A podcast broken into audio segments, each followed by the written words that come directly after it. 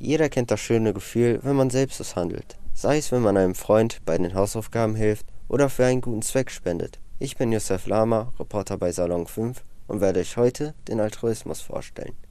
Der Altruismus ist eine selbstlose Tat, bei der man keinen Vorteil zieht. Beispiele dafür wären, wenn man von der Straße Müll aufhebt und es dann entsorgt. Das bringt dir persönlich nichts, aber es ist besser für die Gesellschaft, wenn die Straßen sauber sind. So etwas ist ganz normales Menschenverhalten.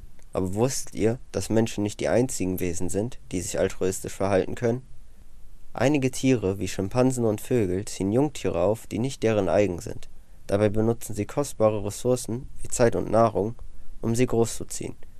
Aber ein extremeres Beispiel für den Altruismus sind Bienen und Ameisen, die ihr Leben für ihre Königin opfern, um die Struktur der Kolonie beizubehalten.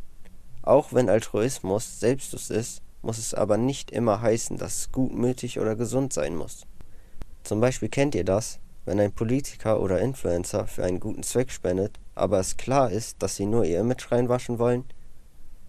Diese Art von Altruismus ist der egoistische Altruismus. Hierbei sieht es so aus, als ob die Person eine selbstlose Tat ausführt, aber es ist klar, dass sie einen selbstsüchtigen Hintergedanken dabei hat. Ein weiteres Beispiel wäre, wenn ein Freund euch etwas schenkt oder ausgibt und ihr es unbedingt zurückzahlen wollt. Diese Form von Altruismus ist der reziproke Altruismus. Diese Art von Altruismus ist häufig mit dem Pflichtgefühl oder dem Stolz der Person verbunden. Hier will man nicht in der Schuld einer anderen Person stehen und ihr zurückzahlen, was man bekommen hat. Aber obwohl es einige negative Unterformen vom Altruismus gibt, ist es dennoch wichtig, altruistisch zu handeln, da man vielen Leuten Dinge ermöglicht, die sie alleine nicht schaffen können. Aber wenn ihr jetzt denkt, wieso sollte ich helfen, wenn ich nichts davon habe? Einige Studien belegen, dass wenn eine Person häufig altruistisch handelt, dass sie dann eine reflektiertere Sicht auf zwischenmenschliche und persönliche Angelegenheiten hat. Zum Beispiel in meiner Familie haben wir die Regelung, dass wir 2,5% des Geldes, das wir dieses Jahr eingenommen haben, spenden.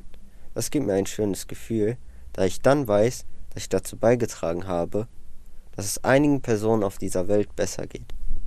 Mit diesen Schlussworten beende ich diesen Podcast. Ich hoffe, dieser Podcast hat euch gefallen. Falls ihr mehr solcher Podcasts anhören wollt, könnt ihr gerne unsere Salon 5 App runterladen. Die gibt es überall, wo es Apps gibt.